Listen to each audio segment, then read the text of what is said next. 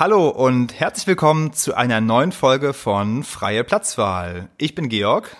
Und ich bin Sabrina und wir beide haben vor gefühlt Urzeiten mal zusammen Filmwissenschaften studiert, unterhalten uns privat über wenig anderes und treffen uns jede Woche hier, um für euch über einen Film zu reden, den wir für relevant und besprechenswert halten. Genau, und heute haben wir euch mitgebracht den Film für Sama.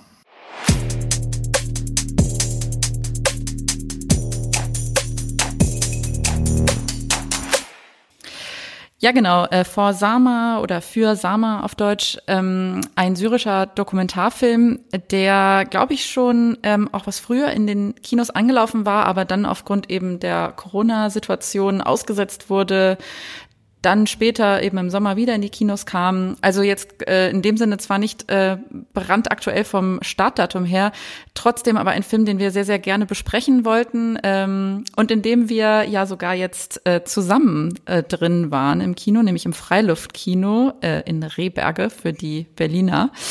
Ähm, und ähm, das war naja zum einen eine ganz schöne Erfahrung, mal wieder gemeinsam ins Kino zu gehen, auch ins Freiluftkino zu gehen, aber der Film, würde ich sagen, ist alles andere als äh, leichtes Sommerkino, leichte Sommerunterhaltung. Ja, genau. Ich meine, man hat das dann irgendwie auch daran gemerkt, ähm, wie sich das Publikum verhalten hat, als es aus dem, nee, nicht Kinosaal, als es aus dem äh, Freiluftkino dann rausging. Es war irgendwie nach meinem Empfinden mucksmäuschen still. Keiner hat ein Wort gesagt. Alle haben wortlos gesucht, wie sie irgendwie A rauskommen, B die Bierflaschen noch wegtransportieren ähm, es war schon sehr bedrückend und irgendwie hat sich dann erst, als Leute aus dem Kino raus waren, wieder ein bisschen entspannt und man war wieder in einer anderen Stimmung drin langsam.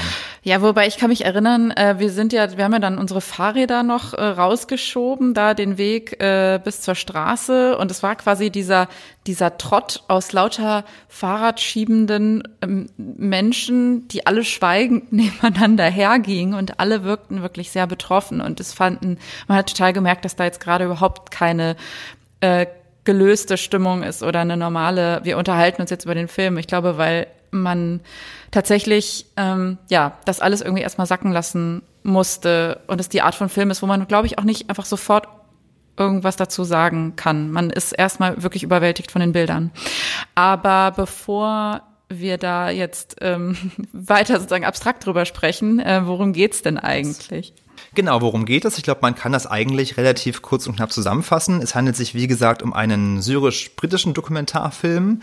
Syrisch deswegen, weil die Filmemacherin Wad Al-Khatib, ähm, die letztlich das, das Material bereitgestellt hat, Syrerin ist und britisch deshalb, weil im Schnitt ähm, der britische Dokumentarfilmer Edward Watts daran beteiligt war, aus dem ähm, umfassenden Rohmaterial einen 95 Minuten ähm, als Dokumentarfilm zusammenzustellen. Der Film wurde auch vielfach ausgezeichnet. Er ist unter anderem bester Dokumentarfilm in Cannes geworden. Er ist auch bester Dokumentarfilm bei den BAFTAs geworden, glaube ich, ah. und bei South by South, äh, Southwest, Southwest. Äh, und äh, war auch bei den Oscars äh, als bester Dokumentarfilm Stimmt. nominiert. Genau. Ähm, genau, also wie gesagt, sozusagen hoch dekoriert und das, ähm, glaube ich, einmal aus dem Thema heraus, denn worum geht es? Wir verfolgen letztlich, wir folgen äh, Ward ähm, äh, im Videotagebuch, wie sie letztlich ähm, den syrischen Bürgerkrieg ähm, dokumentiert, von den Anfängen ähm, bis hin, und darum dreht sich auch der Hauptteil des Filmes, ähm, um den Kampf um Aleppo im Herbst 2016, zwischen August und Dezember vor allem, ähm, in dem letztlich sozusagen sie Teil ist oder äh, in Ost-Aleppo äh, lebt mit ihrem Mann Hamza, einem Arzt, der letztlich, glaube ich, auch der letzte Arzt im letzten Krankenhaus in Ost-Aleppo sein soll. Und ja, letztlich sehen wir, sehen wir ein Dokument des Krieges. Ja, aber erstaunlich ist ja, also genau, es ist ein Dokument des Krieges, es ist auch vor allem ein einfach schockierend äh, ungefiltertes äh, Dokument, aber dazu sicherlich äh, dazu und zu expliziten Szenen, auch die man sieht, äh, später mehr. Aber es vermischt eben ähm, das Dokumentarische des ähm, des Bürgerkrieges mit ja einer sehr persönlichen Geschichte, wie es ja auch schon im Namen steckt. Also der Film ist eigentlich eine Liebeserklärung und eben dieser Tochter gewidmet, ähm, denn der Film begleitet auch die persönliche Geschichte von Wad und Hamza, die sich ähm, ja dort auch erst kennenlernen. Also Ward ist, glaube ich, irgendwie junge Marketingstudentin, erlebt irgendwie die Anfänge des Bürgerkriegs, ähm, lernt dann Hamza kennen und die beiden verlieben sich ja wirklich während ungefähr ja das Schlimmste, was einem so widerfahren kann und das Grausamste, was man glaube ich erleben kann ähm, auf dieser Erde um sie herum passiert ähm, in ihrer Heimatstadt ähm, und sie bilden gemeinsam mit ähm, einigen anderen, die sich weigern, ähm, ja ihre Stadt zu verlassen und sie sozusagen den Menschen zu überlassen, die sie dort vertreiben wollen, ähm, bilden da so eine Bastion und ähm, betreiben eben äh, unter den unvorstellbarsten Bedingungen ähm, ein Krankenhaus, in dem eben Hamza ja äh, arbeitet und, und Menschen rettet. Ähm, ja, und in diese Umstände hinein wird eben ein, also sie heiraten auch, man sieht auch, wie sie heiraten, man sieht, ähm, wie Ward ähm, selbst sozusagen sich selbst dabei im Spiegel filmt, äh, wenn sie ihren Schwangerschafts, äh, ihren positiven Schwangerschaftstest sieht. Es ist also auch ein wirklich höchst persönliches Dokument und bei all dem schwingt natürlich die absolut zentrale Frage mit, warum bleiben sie? Und ähm, letztlich auch, mh, warum äh, setzen sie ihrer to ihre Tochter all diesem aus? Und ich glaube, dass soll sowohl den Zuschauern als auch eben der Tochter dann in einem, zu einem späteren Zeitpunkt dieser Film erklären. Ja, es gibt ja dann auch diese, diese von außen erstmal total unverständlichen Szenen, wo sie das Land ja auch verlassen ähm, und zu den Eltern von Ward fahren und sich dann aber entscheiden, unter größten, unter größten Gefahren wieder zurück ins Kriegsgebiet zu reisen, um wieder zurück nach Aleppo zu kommen, in die belagerte Stadt. Das fand ich total krass. Ja, absolut. Und äh, klar, da kommt man wirklich auch an die eigenen Grenzen sozusagen des äh, Nachvollziehbaren, würde ich fast sagen. Aber ich finde es dann doch irgendwie auch überzeugend, wenn sie sagt, was, bei, was für ein Beispiel, was für ein Vorbild wäre ich für meine Tochter, wenn ich jemand wäre, der einfach aufgibt und der meine Stadt, ähm, die ich liebe, in der ich verwurzelt bin, wo die Menschen sind, die ich liebe, einfach den Tyrannen überlasse, die mich hier vertreiben wollen.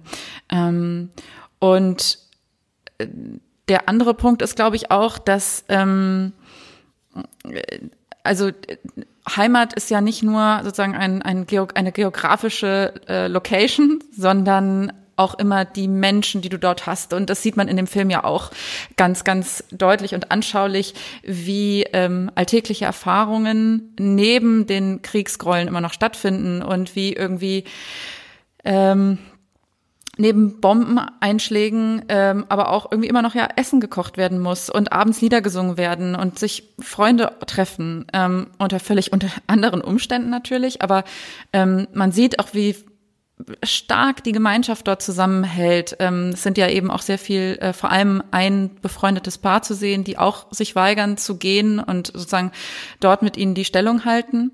Und ähm, äh, ja, ähm, man ich finde, man versteht durch den Film schon sehr gut, dass, ähm, dass das einfach auch ihre Heimat ist und dass man ähm, diese, die Menschen nicht verlassen möchte.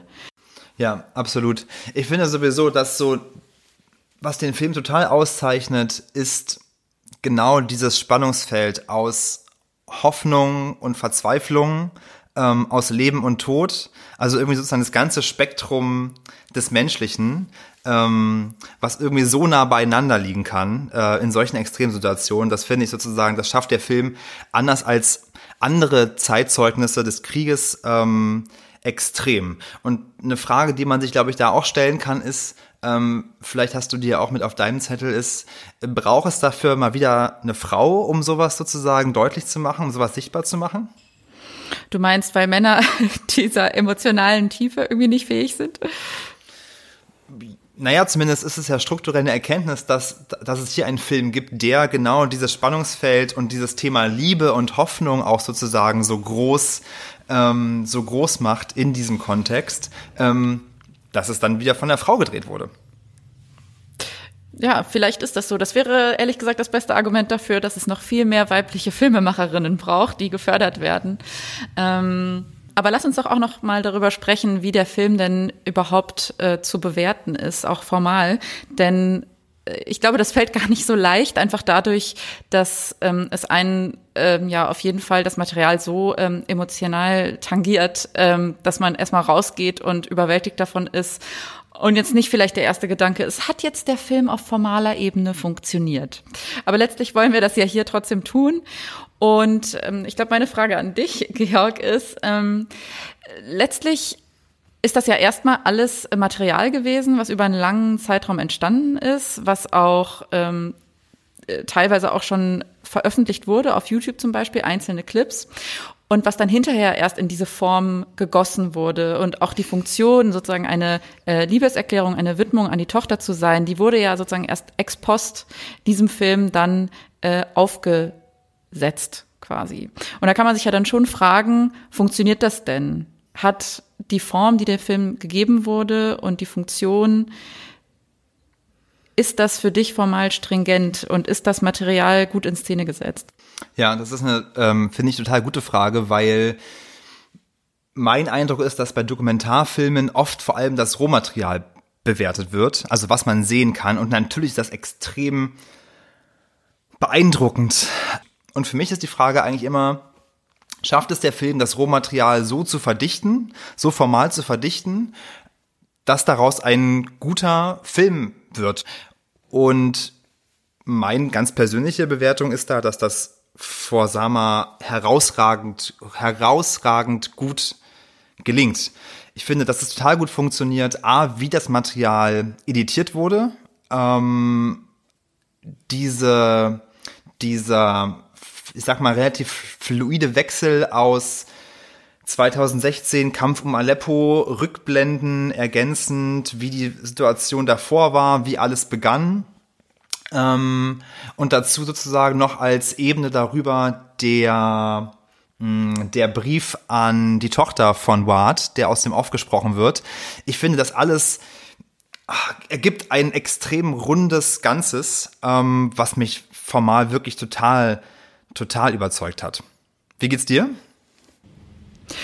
Ich stimme dir total zu ähm, und würde auch sagen, das ist eine wahnsinnige Leistung, auf so viel Material so einen stimmigen Film zu machen. Ich glaube, das Einzige, was ich vielleicht so ein bisschen in Frage stellen würde, ist, wie, wie sieht das äh, Sama in äh, 15, 20 Jahren selber?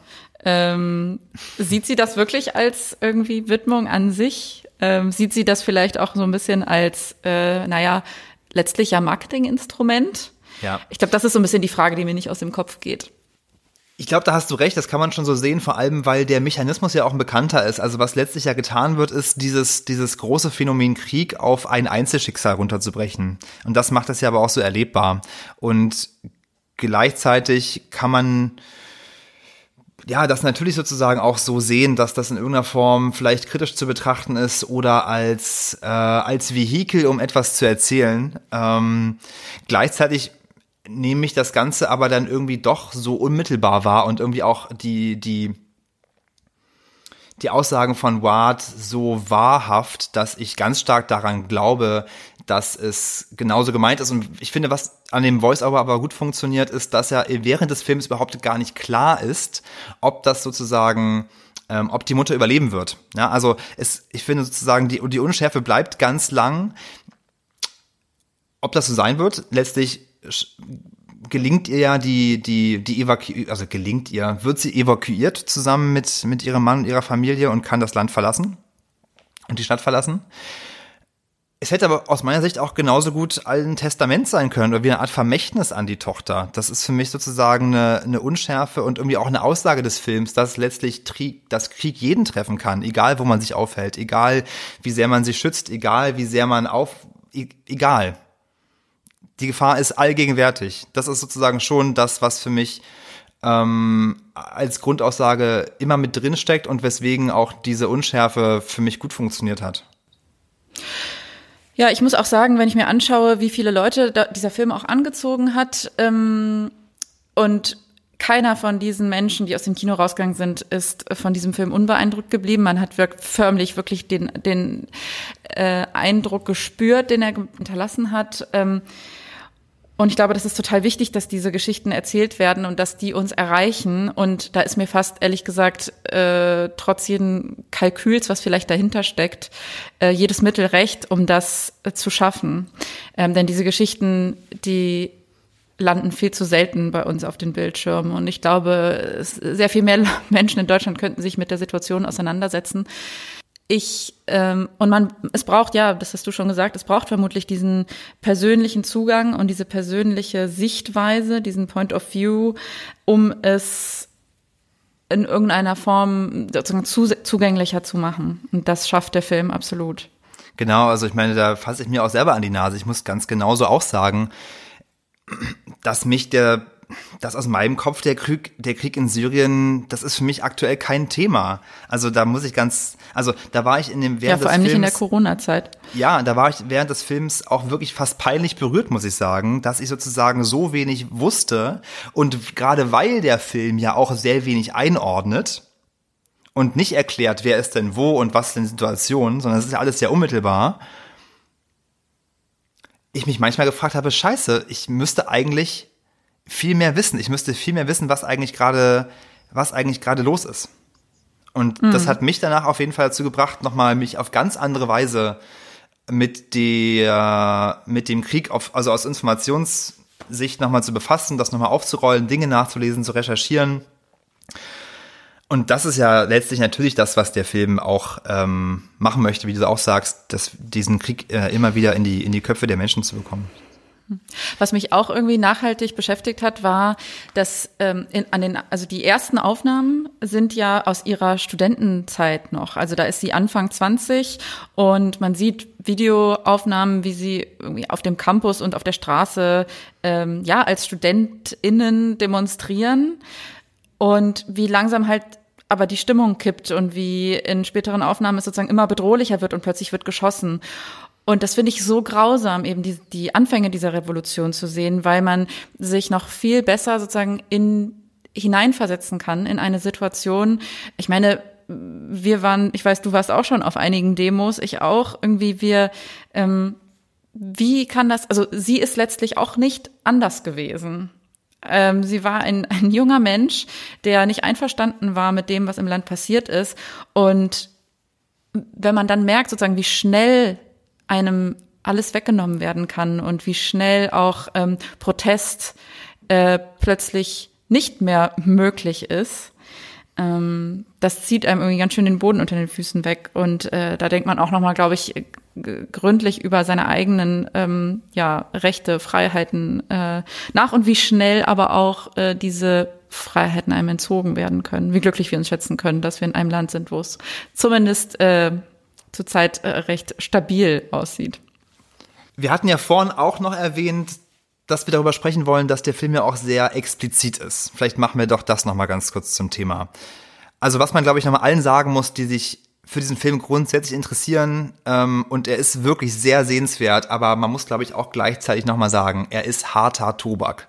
Also es ist nicht zu unterschätzen, wie explizit man dort den Tod sieht, ich glaube, es gibt wahrscheinlich eine Szene, die vor allem die allen im Gedächtnis bleibt, die aus diesem Kino gehen. Ähm, das ist die ist wirklich, also absolut, ich weiß gar nicht, was das richtige Wort ist, ein völlig fertig machende Szene mit dem Neugeborenen, was sie versuchen zu retten. Also die Mutter, die äh, sterbend ins Krankenhaus eingeliefert wird und äh, des, äh, deren Baby dann per Kaiserschnitt ähm, auf die Welt gebracht wird und versucht wird zu retten. Ne, das ist, das, das sind einfach Bilder, die gehen einem wirklich nicht mehr aus dem Kopf. So. Und das muss man als Disclaimer auch mitgeben. Genau, wobei ja gerade diese Szene, glaube ich, dann tatsächlich ja auch den Film wie in so einer Nussschale zusammenfasst, ähm, dieses Thema Leben und Tod, denn ähm, sie schaffen es ja wieder aller Wahrscheinlichkeit, dieses leblose okay, Bündel wieder ich glaube, es geht nicht darum, dass man dem Film nichts verraten kann. Ähm, sie schaffen es ja, oder ich muss es, glaube ich, einfach, es muss aus mir raus, weil das hat mich so sehr berührt. Es war sozusagen einfach so unfassbar, dass sie es schaffen, dieses blau gefärbte Etwas schaffen, dem wieder Leben einzuhauchen und die Mutter übrigens auch retten können. Ähm, Und das hat mich so fertig gemacht. Ich weiß gar nicht, ob du es auch gesehen hast. Ich habe auch geheult. Ne? Also es war einfach, ich war so fertig in dieser in dieser Situation. Ähm, und das ist mir so durch, wie du auch sagst, so durch Mark und Bein gegangen. Wahnsinn. Ähm, insofern wollte ich das aber, glaube ich, deswegen auch auflösen, weil der Film halt nicht nur Tragik bereithält, sondern auch das genaue Gegenteil in der gleichen Intensität. Ähm, ein Thema, was wir vielleicht auch nochmal ansprechen sollten, auch wenn mir da ziemlich bewusst ist, dass man da sich sehr schnell auf dünnem Eis bewegt, sage ich vielleicht mal, ähm, oder zumindest ich mich, ist das Thema Agenda. Du hast vorhin auch gesagt Kalkül. Denn natürlich, okay, jetzt muss ich glaube ich versuchen, sehr exakt zu formulieren, denn natürlich hat der Film eine Agenda. Er ist von den westlichen Medien ähm, A finanziert worden zum Teil durch Channel 4. Er wurde dann in den westlichen Programmen aufgenommen und er zeigt natürlich vor allem die Gräueltaten von Assad und den Russen, die Assad unterstützen. Was nicht heißt, und ich glaube, das ist, was ich gerade meine, dass ich in irgendeiner Form einschätzen kann, was dort Wahrheit ist und was dort Missinformation ist. Denn wenn man sich einmal dort reinbegibt, ähm, und das habe ich ein bisschen getan und nochmal versucht auch zu recherchieren, man landet sofort in einem Netz aus Propaganda in beide Richtungen. Aber ich finde schon, dass der Film sehr sehr einseitig die Gräueltaten von Assad, weil sie eben natürlich die Familie betreffen, in den Mittelpunkt stellt und das, was auf der Ostseite passiert, die sogenannten Rebellen, oder nennen wir sie für uns auch so, auch Rebellen, vielleicht sind sie gar nicht nur so genannt, ähm, ja, aber auch nachweislich ähm, zum Teil Verbindungen hatten zu ähm, dem IS, ähm, zu anderen terroristischen Organisationen, die ja auch Gräueltaten verübt haben. Dass das für mich zumindest sozusagen im Film nicht ausgewogen dargestellt wird.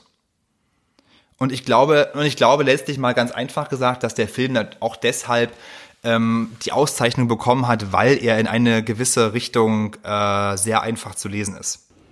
Ja, ich meine, das, das wäre jetzt vielleicht so ein bisschen die, die, mh, hm, wie soll ich sagen, äh, nicht so wohlwollende Art, es zu lesen. Die wohlwollendere wäre vielleicht zu sagen, äh, ne, wo der Punkt, den wir eben schon hatten, der Film möchte vor allem einfach auch Menschen erreichen und dafür brauchst du auch eine gewisse Art der Vereinfachung. Du kriegst das jetzt nicht hin, indem du alle wirklich die verschiedene, die Gemengelage äh, in all ihren Graustufen äh, bis ins Detail darstellst und das will der Film auch nicht. Aber du hast natürlich recht. Also es wird da schon einiges auch ähm, aus- oder überblendet ähm, und sehr vereinfacht dargestellt, das stimmt. Ja, genau. Ich glaube tatsächlich, sagst du jetzt auch alle Graustufen, das, das, das ist auch, glaube ich, gar nicht das, was ich von dem Film verlangt hätte. Aber natürlich macht man sich wie immer bei jedem Dokument, das man sich anguckt, bei jedem Filmdokument, man macht sich dann doch eine Meinung über den, über das, was man sieht, aus den Informationen, die man hat. Und ähm, es wird bei Assad gesprochen von Fassbomben, von Streubomben, von äh, anderen ähm, Kriegsverbrechen, die oder anderen Einsatz von Kriegsmitteln, die sozusagen entlang der Genfer Konvention verboten sind. Und auf was auf anderer Seite passiert, wird einfach nicht erzählt. Ja. Und ich glaube, dass ähm, da hast du recht, das will der Film auch nicht und der Film möchte diese persönliche Perspektive machen und das bleibt er auch. Er bleibt für mich auch in jedem Fall ein extrem kraftvolles Zeitzeugnis gegen den Krieg aus welchen Gründen auch immer, in welcher geopolitischen Interessenlage auch immer, in jedweder Form, das bleibt er weiterhin. Aber ich glaube sozusagen schon, dass es einmal, zumindest mir ein Anliegen ist, das einmal zu erwähnen, ähm, dass es natürlich wie der Dokumentarfilm auch nicht die Wahrheit ist. Es ist eine Selektion. Gerade wenn man sich mal vor Augen führt, vielleicht noch der eine Punkt, dass der britische Filmemacher zum Beispiel nur ein Symptom niemals in Syrien war. Und auch ganz oft, das habe ich so ein bisschen aus den Interviews herausgelesen, die ich mir angeguckt hatte, zum Beispiel bei den BAFTAs, federführend war im Schnitt. Noch viel stärker als, ähm, wow, als, Entschuldigung, Ward selber. Und ich glaube, das kann man, das kann man schon so oder so sehen. Ja, finde ich total richtig, dass du das angebracht hast, absolut. Ähm, und wie du sagst, das ist tatsächlich ja auch meistens irgendwie das, was man sich bei Dokumentarfilmen immer wieder vor Augen führen muss, weil man es eben, weil man, glaube ich, beim Gucken, äh, also der erste Instinkt ist, ach, das ist jetzt die Wahrheit, weil das ist ja Non-Fiction, das ist ja dokumentarisch. Das dokumentiert ja, aber es ist natürlich absolut genauso einer Selektion äh, und einem Bias und einer persönlichen Sichtweise unterlegen, wie alles andere auch.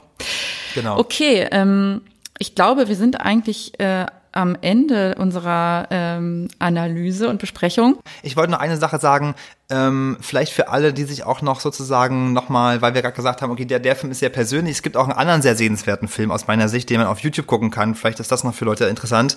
Es gibt auch einen Film, ähm, eines äh, Anwohners ähm, auch zu dem Beginn der Unruhen 2016 ähm, auf YouTube zu sehen, heißt Nine Days from My Window in Aleppo ähm, wo letztlich jemand äh, die Straßenkämpfe äh, mit beobachtet, einfach nur mit einer Kamera. Er kann sein Haus nicht verlassen und das ist, glaube ich, wollte ich auch nochmal sagen, ist, glaube ich, auch nochmal eine andere Möglichkeit, sich mit dem Thema zu befassen, weil auch dort wieder gezeigt wird, wie banal letztlich Krieg ist. Denn es passiert überhaupt gar nicht viel, aber er ist in einer absoluten Angstsituation und er kann sein Haus nicht verlassen und ab und zu kommen Leute vorbei und schießen, aber es sozusagen, es ist so weit weg von allem, was man über Krieg in Filmen lernt, sag ich mal sonst. Ähm, das wollte ich noch ganz kurz sagen. Die Filmempfehlung Nine Days from My Window in Aleppo lohnt sich wirklich.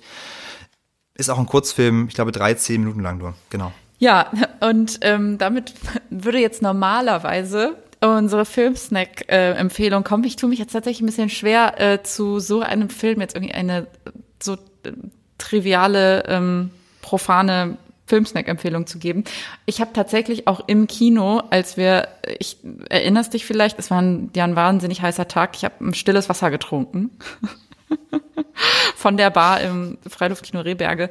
Und ich glaube, dafür würde ich, dabei würde ich es auch belassen, weil das ist einfach kein Popcorn-Kino und das ist völlig okay so. Und dann gibt's beim nächsten Mal, glaube ich, oh ja, beim nächsten Mal, ich weiß ja schon, was unser nächster Film wird. Wir haben ihn beide noch nicht gesehen, aber das ist absolutes Blockbuster äh, Popcorn-Kino. Insofern wird es da sicherlich wieder einen Snack geben.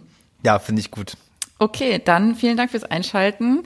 Äh, schreibt uns eure Kommentare, Fragen, Wünsche, whatever, sehr, sehr gerne an freieplatzwahlpodcast.gmail.com und schaltet beim nächsten Mal wieder ein.